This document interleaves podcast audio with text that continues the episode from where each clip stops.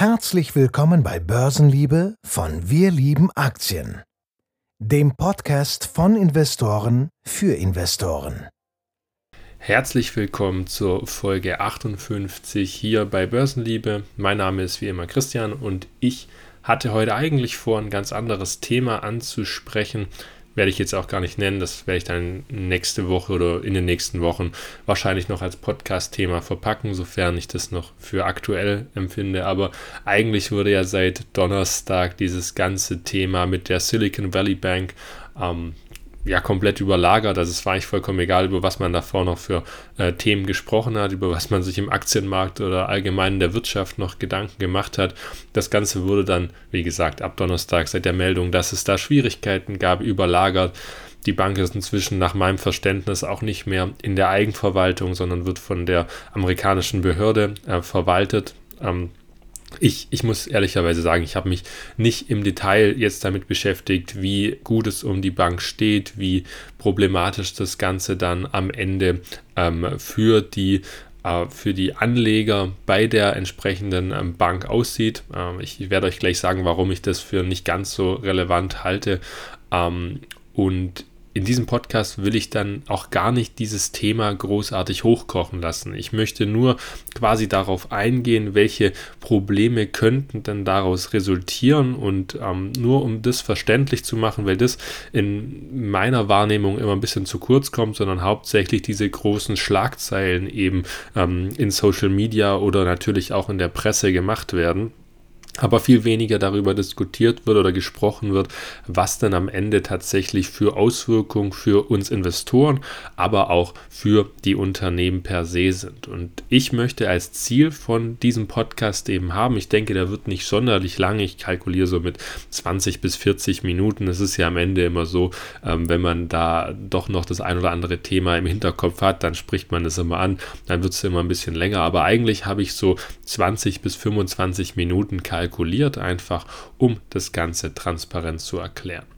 Aber bevor ich jetzt noch weiter in die Tiefe einsteige, würde ich mich sehr, sehr freuen. Wir haben hier immer über 2.000 bis 4.000 Zuhörer, teilweise sogar ähm, 4.500. Das freut mich sehr ähm, und hat sich auch sehr, sehr positiv entwickelt. Ähm, aber trotzdem haben wir nur, in Anführungszeichen, 294 Bewertungen.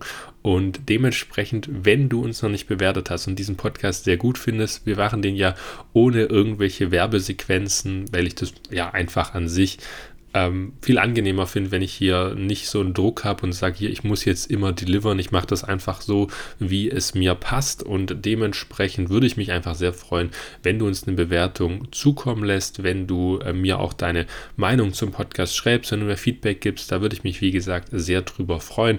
Ähm, genug an dieser Stelle. Ich fange jetzt direkt an mit dem Podcast und ähm, erkläre erstmal so dieses ganze Grundkonzept, falls man es noch nicht irgendwo schon gehört habe, was ich wirklich bezweifle. Aber dementsprechend kurz mache ich das Ganze auch. Also was ist passiert? Die Silicon Valley Bank, die ist eine Bank gewesen, die hauptsächlich für ähm, amerikanische Startups im Silicon Valley, wie eben der Name so quasi suggerieren soll, ähm, Kredite vergeben hat oder das Geld von diesen verwaltet hat. Das heißt, ähm, sie waren quasi aktiv integriert äh, in die verschiedenen Businessmodelle, also quasi als Zahlungsmittel, was eben einfach eine Bank in dem äh, Endeffekt darstellt. Und ähm, die sind jetzt in Zahlungsschwierigkeiten geraten aufgrund von verschiedensten ähm, Konstellationen, hauptsächlich natürlich durch diese gestiegenen Zinsen, die sich jetzt bei ihnen sehr negativ auf das Balance Sheet ausgewirkt haben und sie jetzt dazu gezwungen haben, auch Anleihen zu verkaufen und da riesige Verluste einzufahren, deutlich höhere Verluste, als sie dann im Rekordjahr 2021 eben als Gewinn verbucht haben. Und so ist die ganze Bank ins Wackeln gekommen, hat dann am Donnerstag, wenn ich es richtig im Kopf habe, oder am Mittwoch, ich glaube aber Donnerstag äh, gesagt, ja, es gibt so ein paar Probleme. Sie brauchen eine neue Finanzierung, also sprich eine neue Kapitalfinanzierung. Sie wollten neue Aktien ausgeben. Das hat nicht funktioniert und äh, es hat sich einfach kein Investor in dem Zusammenhang gefunden. Ähm, dementsprechend ist der Aktienkurs dann, glaube ich, zwei Tage in Folge um über 60 Prozent gefallen. Und ähm, ja, jetzt muss man sich natürlich die Frage stellen, welche Auswirkungen hat das Ganze? Das hat sich auch die amerikanische Behörde ähm, für diese Banken eben äh, gedacht und hat die ganze Sache dementsprechend untersucht und ist zum Entschluss gekommen, gut, okay, diese Bank, die wird jetzt von uns verwaltet, weil hier ist äh, auf jeden Fall eine größere Gefahr ähm, im Raum, dass diese Bank am Ende nicht mehr äh, überlebensfähig ist. Und eigentlich muss man diese Bankeinlagen schon rein aus der marktwirtschaftlichen Perspektive abschreiben. Also wenn da niemand jetzt einschreitet, ist diese Bank im Endeffekt platt. Das sind diese Rahmenbedingungen, die man da wissen sollte. In Deutschland oder allgemein wahrscheinlich in Europa wird man den Begriff Silicon Valley Bank relativ wenig gehört haben. Es ist einfach auch eine Bank, die nicht so einen großen Namen hat wie JP Morgan, wie Goldman Sachs, die Bank of America, Wells Fargo oder wie sie alle heißen. Liegt daran, die sind nicht ganz so groß wie die, aber sie sind auch nicht klein. Also sie sind eine der Top 20 Banken in Amerika und wenn jemand von euch 2008 noch nicht dabei gewesen ist, was wahrscheinlich viele betrifft, dann muss man sagen, gut, so diese ganze Krise, die Finanzkrise ist auch durch ähnliche Konstellationen entstanden. Und ähm, so viel erstmal zu dieser ganzen Grundkonstellation. Das war jetzt wirklich alles nur sehr, sehr grob von diesem Überblick. Ich persönlich glaube nur einfach nicht, dass wenn ich jetzt dann noch tiefer einsteige, da gibt es übrigens zahlreiche Artikel, die das deutlich besser erklären als ich jetzt, aber ich sehe jetzt keinen großen Mehrwert für den für das Thema, für das grundsätzliche Thema vom Podcast, wenn ich da jetzt noch ganz tief in diese ähm, Anleiheproblematik der Bilanz einsteige, wenn ich jetzt sage, wo das Riesenproblem liegt, ähm, wobei da könnte ich ganz kurz eben was zu sagen. Also das grundlegende Problem der Bank ist, wenn zu viele Kunden dann im Endeffekt das Geld abziehen möchten, dann hast du keine Liquidität mehr, um ähm, dich als Bank zu ich will nicht sagen refinanzieren, das wäre definitiv falsch, aber um dich quasi äh, mit deinem ganzen Kreislauf am Leben zu halten. Und das weitere Problem ist, wenn alle an ihr Geld wollen, dann kannst du sie nicht auszahlen, weil eine Bank hat nie so viel Bankguthaben, ähm, wie quasi ja ausgewiesen wird. Also wenn du jetzt als Kunde 100.000 Euro auf deinem Sparbuch hast oder auf deinem ähm, Girokonto, ja, und die anderen 100 Kunden dieser Bank, ganz vereinfacht gesagt, nee, jede Bank hat mehr als 100 Kunden oder 101 Kunden haben das auch, ähm, dann hat die Bank nicht dieses ganze Geld, was auf deinem ähm, iPhone oder auf deinem Handy allgemein ersichtlich ist, wenn du das abfragst, sondern sie hat deutlich weniger. Das Problem ist nämlich, sie wirtschaftet mit diesem Geld. Es ist nämlich ähm, mehr oder weniger mehr oder weniger ganz vereinfacht gesprochen, bitte äh, nehmt das jetzt nicht für voll, aber es ist im Endeffekt das Geld, mit dem die Bank arbeiten darf. Ja, es ist eine Schuld, die die, Bank ausweisen muss, also eine Schulden der Kunden, äh, die sie bilanziert, aber das Bank ist, äh, das Geld ist auf dem, auf der Bilanz der Bank dementsprechend. Und so ist es nun mal, wenn dann das ganze Geld aus der Bilanz weg ist, dann sind aber nicht die ganzen Forderungen der Kunden dementsprechend bedient. Und so kommt eben so eine Bank ins Wanken und wenn dann zu viel Geld abgeflossen ist, dann hast du das Problem, dass eben diese Verbraucherschutzbehörde bzw. diese Bankenaufsicht ähm, einschreitet und das ganze, die ganze Verwaltung eben übernimmt. Jetzt kann man sich fragen, was hat das jetzt mit mir zu tun? Ich habe ja, oder mit der Wirtschaft an sich zu tun. Das ist eine der größten Banken in Amerika. Gut, ja, verstehe, aber ja gut, dann geht halt eine pleite, dann sind ein paar Firmen äh, weniger liquide. Wo ist das Problem im Endeffekt für die gesamte Wirtschaft? Das Problem für die gesamte Wirtschaft ist, dass Banken sehr, sehr verflochten sind. Das ist das erste große Problem. Und das zweite Problem, das daraus entsteht, ist, dass äh, natürlich allgemein das Vertrauen in das Geldsystem schwindet. Wenn du mitbekommst, eine der Top 20 Banken, die ist jetzt nicht mehr zahlungsfähig oder nicht mehr liquide, kann also die entsprechenden Abfragen der Kunden nicht mehr bedienen, dann hat es einen großen Effekt auf das ganze Geldsystem, auf die ganze ähm, vertrauenbasierte Fiat-Währung, wenn man so möchte. Also Fiat heißt ja im Endeffekt nichts anderes als dieses Geld wird aus dem Nichts geschaffen. Ähm, es ist also nicht mehr gedeckt, also nicht mehr durch Gold oder durch einen anderen Rohstoff ähm, gedeckt sondern es entsteht einfach ähm, über Nacht oder durch Buchungssätze, wenn man so möchte. Ja?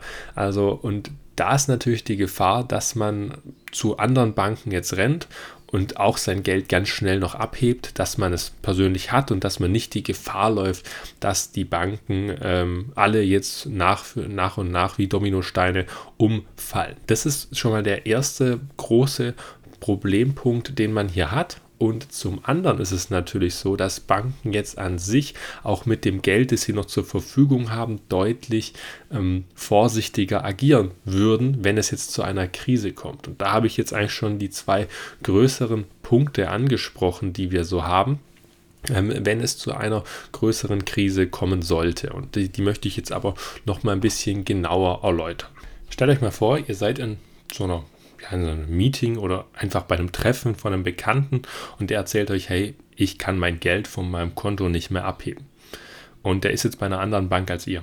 Dann werdet ihr natürlich schlussendlich trotzdem ähm, auch zu eurer Bank gehen und sagen, hey, kann ich mein Geld noch abheben? Und vielleicht würdet ihr es auch tun. Und genau das ist eben dieser Effekt, den ich vorhin beschrieben habe. Und wenn ihr dann euer Geld bekommt, was würdet ihr dann tun mit dem Geld? Nehmen wir mal an, ihr würdet es bekommen dann würdet ihr mit Sicherheit nicht jetzt in den nächsten Laden gehen und euch direkt alles kaufen, was nicht bei drei auf dem Baum ist.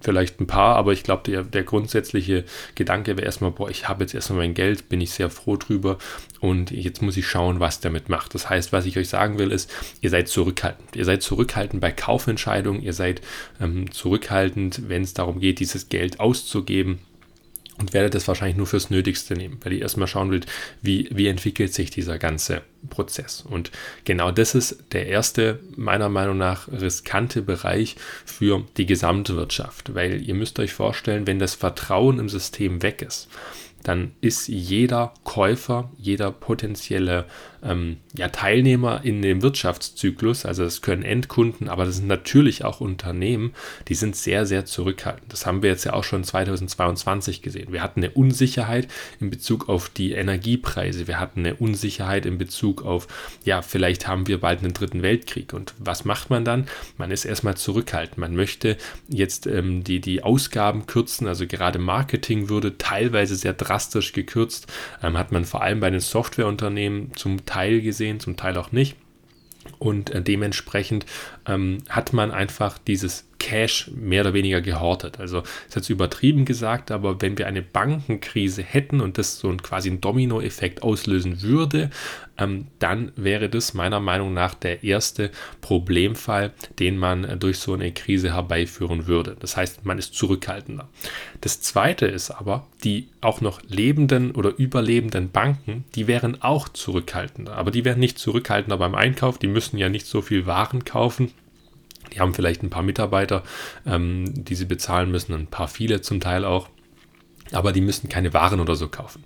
Aber die wären zurückhaltender bei der, ähm, bei der Ausgabe von Darlehen, bei dem Leihen von Geld allgemein, auch zwischen den Banken, ähm, wären sie deutlich, deutlich ähm, vorsichtiger. Sie würden ihr Geld auch zusammenhalten, dass sie ihr Eigenkapital dementsprechend ähm, beisammenhalten können und das zum Großteil eben in Liquidität halten. Weil dadurch können sie halt eben verhindern, dass sie auch unter Bedrängnis geraten. Und wenn das passiert, dann hast du es als Unternehmen schon mal schwieriger, wenn du dich refinanzieren musst. Also sprich, wenn deine Darlehen auslaufen, du aber nicht das Geld hast, um dieses Darlehen der Bank zurückzuzahlen und du dich zwischenfinanzieren musst oder neu finanzieren musst, dann machst du das zu deutlich, deutlich erhöhten Konditionen. Das haben wir jetzt auch schon gesehen durch die Leitzinserhöhung. Das kann aber auch einfach passieren, wenn die Banken untereinander sagen, nee, wir wollen eigentlich gerade keine Darlehen ausgeben. Und wenn das geschieht, wenn es eben geschieht, dass keine Darlehen ausgegeben werden sollen, dann werden die Zinsen Angebot und Nachfrage dementsprechend deutlich höher sein oder die allgemeinen Konditionen für das Geldleihen, das nimmt zu. Das heißt, auf was ich jetzt hinaus möchte, ist, ich möchte euch nachfolgend ein paar Unternehmen vor, vorstellen oder ein paar Branchen auch vorstellen, die tendenziell solch ein Szenario besser überstehen als andere. Mir geht es nicht darum, euch zu sagen, oh, das sind die Profiteure dieser Krise. Darum geht es gar nicht. Es wird keine Unternehmen geben oder sehr, sehr wenige, vielleicht eine Handvoll, die hier wirklich als ähm, Gewinner oder als Profiteure rauslaufen. Gewinner ist hier niemand in so einem ähm, richtig düsteren Szenario. Aber ähm, eventuell gibt es ein paar, die deutlich weniger betroffen sind als manche andere. Und ich habe das ein bisschen untergliedert. Ich habe jetzt ja diese zwei großen Risiken quasi genannt. Also einmal die Zurückhaltung vom Konsum der Unternehmen, der Ausgaben der Unternehmen und natürlich zum anderen eben, dass die Darlehen teurer werden. Ähm, es gibt noch zahlreiche andere Effekte, aber ich wollte mich jetzt im Podcast hier einfach mal auf diese zwei ähm, Faktoren beschränken und um gerade mal das zweite Risiko vorne anzustellen, Wer muss sich denn überhaupt refinanzieren? Das sind im Endeffekt Unternehmen, die hohe Schulden haben. Wenn man also keine Schulden hat, sondern überwiegend Cash hat, dann hat man zumindest dieses zweite Risiko nicht wirklich. Das heißt, man hat nicht diese Pflicht, sich zu refinanzieren. Ähm, das heißt schon mal, Immobilienkonzerne sind ähm, hier deutlich stärker betroffen von so Refinanzierung, gerade bei Vonovia, da kann man sich ja immer im Halbjahresbericht oder im Jahresbericht anschauen, wann sind denn diese, ähm, die, die Kredite zurückzuzahlen und die hätten bei so einer Bankenkrise durchaus große Probleme, weil die müssten sich eigentlich fast jährlich mit größeren Summen refinanzieren. Ich meine 2025, wenn ich es noch richtig im Kopf habe, da haben sie auch einen Riesenberg, den sie zurückzahlen müssten ähm, und dementsprechend jetzt deutlich teurer finanzieren müssten. Aber welche Unternehmen haben denn recht hohe Cash-Bestände? Da fallen einem natürlich erstmal die ganz großen Big Techs ein. Apple, Microsoft, Alphabet, ähm, diese ganz großen Unternehmen in den USA, die sitzen ja auf massenweise Cash, teilweise auch in diesen Steueroasen geparkt, wo man nicht so direkt rankommt, aber trotzdem in der Bilanz haben sie einfach extrem hohe Cash-Bestände. Ähm, die können zumindest eben, wie gesagt, das zweite Risiko relativ gut umgehen, sind aber teilweise gerade Alphabet, Meta, Snapchat, teilweise sich Apple und Microsoft da auch drin, aber deutlich weniger stark. Die haben einfach dann dieses Nachfrageproblem. Ja, Unternehmen werden dann in so einer Krise nicht großartig Werbung schalten, sie werden keine neue IT kaufen ähm, oder das nur fürs Nötigste tun. Und ähm, große Expansion Rates kann man da bei den Kunden nicht erwarten und dementsprechend ähm, wird es die auch treffen, also auch die Big Techs wird es treffen, aber deutlich weniger stark. Ja, sie werden das dann überleben, sie haben die Cash-Mittel, um das zu überleben. Wenn es die nicht überleben, dann, dann, ja, dann, dann ist es einfach vorbei. Ähm, ich denke, das ist auch das Offensichtlichste, darum fange ich damit eben auch an wo man das auch sieht, ist bei sehr, sehr vielen japanischen Unternehmen. Also da gibt es wirklich eine, eigentlich fast, nicht fast alle, aber ich sag mal, mehr als die Hälfte der im börsengelisteten Unternehmen in Japan, die mir bekannt sind, äh, müsste ich mal so disclaim quasi, vielleicht gibt es auch deutlich mehr, die verschuldet sind, aber ähm, ein sehr großer Teil der japanischen Unternehmen, die haben deutlich mehr Cash als äh, Schulden was glaube ich einfach auch durch die ähm, Krisen zustande kam, die es in Japan gab, also dass man da einfach per se unternehmerisch vorsichtiger agiert. Ähm, ich kann es jetzt aber auch nicht ganz genau erklären. Ich denke, es liegt unter anderem auch an der hohen Staatsverschuldung oder an der hohen Schuldenquote, die Japan per se hat. Also dass man da als Unternehmen einfach sehr, sehr vorsichtig agiert. Ähm, aber im Endeffekt haben die dann großteils auch diese Problematik, die man ähm, bei der Nachfrageseite haben wird, weil man darf sich hier nicht einbilden, dass äh, Länder wie Japan von einer Bankenkrise in den USA oder auch in Europa verschont bleiben würden. Dieses ganze Bankennetz ist einfach so ähm, vernetzt oder verdrahtet, dass das wirklich Auswirkungen auf alle Industrienationen und damit auch auf die Entwicklungsländer haben würde. Und dementsprechend wäre Japan da grundsätzlich nicht verschont. Trotzdem ist mein nächster Bereich eigentlich ein Bereich, der ja so ein so eine, so eine Mischung ist aus dem ersten und zweiten Risiko, um es zu umgehen. Es ist nämlich ein japanisches Unternehmen aus dem Telekommunikationsbereich. Äh, ich erkläre gleich, warum der Telekommunikationsbereich, aber ich habe Nippon Telegraph and Telephone äh, mitgebracht. Und Nippon Telegraph und Telephone ist tatsächlich ein Unternehmen aus Japan, das noch eine Nettoverschuldung hat, ist aber nur zweimal mit dem EBITDA verschuldet. Das ist für japanische Verhältnisse sehr, sehr hoch, ähm, zumindest wie ich eben finde. Vielleicht kann man mich da korrigieren und sagen, nee, Japan hat auch noch Unternehmen, die viel, viel höher verschuldet sind, in der Vielzahl. Ähm, dass es das teilweise gibt, ist mir bewusst, aber der Großteil der japanischen Unternehmen, wie gesagt, ist eher so wenig verschuldet. Und ähm, ja, Nippon Telegraph and Telephone, kurz NTT, die sind wie gesagt, ein Telekommunikationsunternehmen, aber die haben auch Datenlösungen, die haben Datenzentren und auch Cloud-Lösungen. Das heißt, es ist nicht nur so ein reines ähm, Telekommunikationsunternehmen, wie man es vielleicht denkt von ATT, Verizon, ähm, T-Mobile US oder so. Ähm, die haben auch tatsächlich noch ein paar andere Bereiche, wie die, äh, wo ich gerade genannt habe, eben auch, aber wollte ich jetzt einfach nur mal erwähnt haben. Und warum sehe ich jetzt die Telekommunikationsbranche an sich relativ interessant? Naja, einfach aus dem Punkt, weil das wird nicht so schnell gekündigt. In meiner Wahrnehmung, also nach meiner Recherche, wird man nicht direkt seine Telekommunikationsrechnung komplett kündigen. Ähm, vielleicht wird man sie wechseln, ja, aber man wird nicht sich jetzt komplett einschließen ohne Strom, ohne ähm, ja, ohne Internet, ohne Mobilfunkvertrag, das, das wird man nicht machen.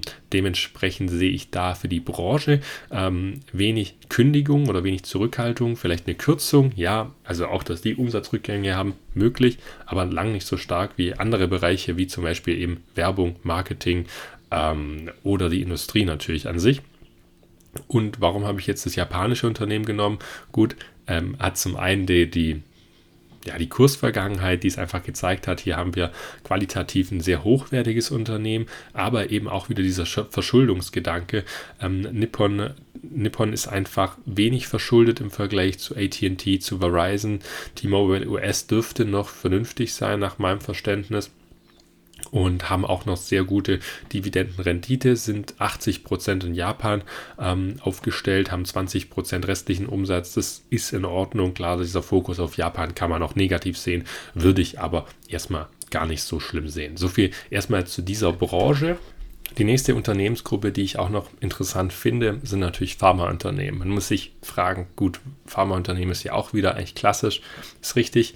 Ähm, an der Gesundheit wird man auch in solchen Krisen nicht sparen. Also wenn ich jetzt zum Beispiel eine Insulin Spritze benötige, dann, ähm, dann werde ich mir die auch in schweren Zeiten wohl kaufen müssen. Also wenn ich jetzt gerade mal an Novo Nordisk denke beispielsweise, äh, wenn ich insulinkrank bin, dann brauche ich das. Wenn ich eine andere lebensbedrohliche oder auch schon eine lebenseinschränkende Krankheit habe, dann werde ich auch in Krisenzeiten diese Krankheiten eben versuchen zu behandeln lassen.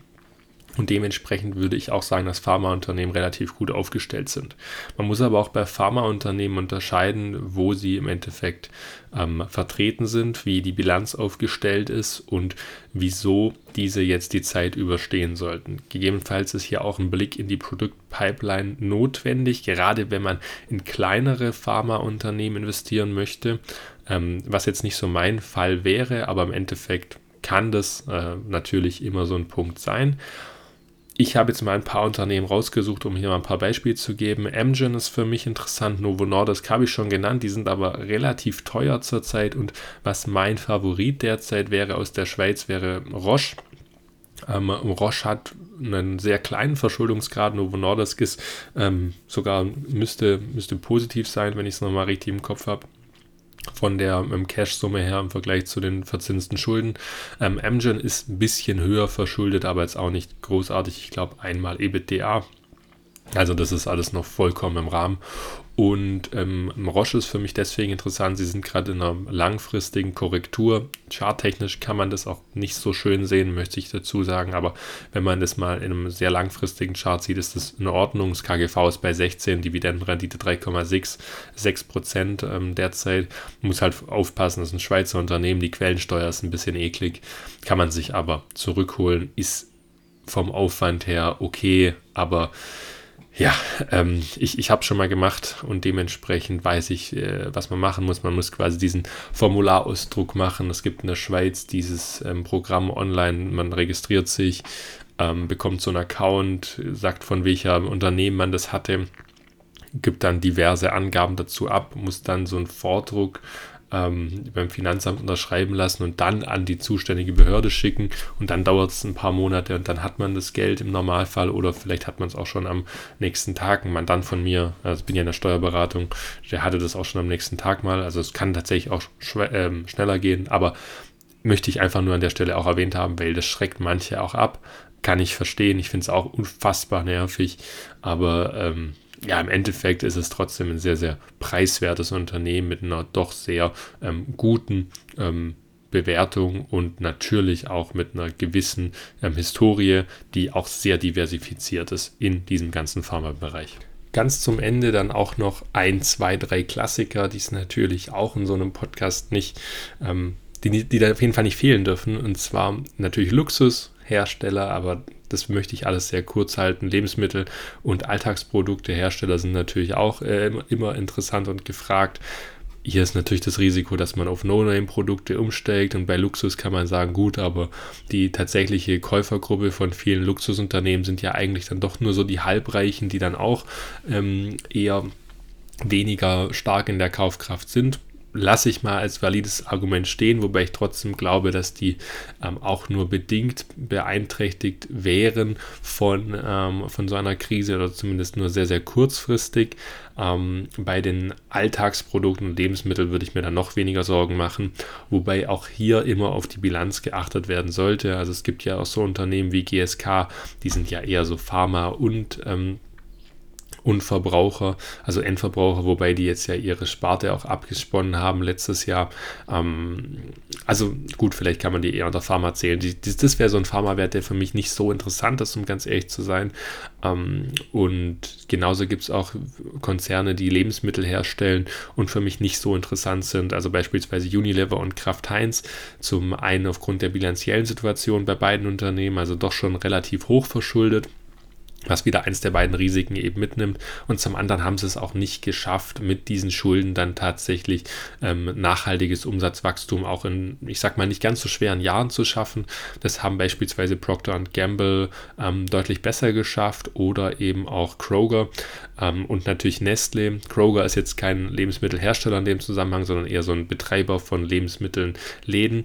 Aber im Endeffekt trotzdem sind es so diese Unternehmen, wo ich sage, die kommen auch mit ihrer bilanziellen finanziellen Situation, mit ihrem Track Record und ihrem Produktportfolio sehr, sehr gut äh, über die Runden. Ich denke auch, dass Unilever da sehr gut über die Runden kommt, aber es ist einfach so für mich, der Track Record ist auch mit ein Entscheidungskriterium und hier hat einfach Unilever lang nicht so einen guten Track Record wie Procter Gamble oder auch Nestle und äh, damit würde ich mich eher für die letzteren beiden entscheiden als für Unilever. Es gibt natürlich auch noch einige andere Unternehmen, die man hier hätte nennen können, also auch andere Unternehmensgruppen, die man hätte nennen können. Aber ich, ich wollte mich hier tatsächlich einfach mal auf ein paar Klassiker fokussieren, weil das Ziel war es hier von den genannten Unternehmen auch ein bisschen euch ähm, ja, den Druck rauszunehmen, den man vielleicht jetzt verspürt hat oder diese Angst auch, äh, so, oh, habe ich dann Unternehmen, die da wirklich stark von betroffen sind und ich denke, Viele von euch werden Unternehmen im Depot haben, die unter einen dieser Kategorien fallen oder vielleicht auch unter mehrere der Kategorien. Und dann kann man sich zumindest so ein bisschen ähm, sicherer fühlen, wenn man weiß, gut, die wären von diesen großen ähm, Ereignissen, die eintreten könnten, gar nicht so stark betroffen. Und wenn man das im Hinterkopf hat, dann finde ich, ist es vollkommen valide, ähm, einfach mal die Situation abzuwarten, einfach neutral darauf zu schauen und zu gucken, kann man ähm, vielleicht auch irgendwelche Chancen mal wahrnehmen. Ich möchte nicht sagen, Profit aus der Situation schlagen, wenn kurz eine Krise bevorsteht, aber im Endeffekt ist, wird hier teilweise auch zu heiß gekocht.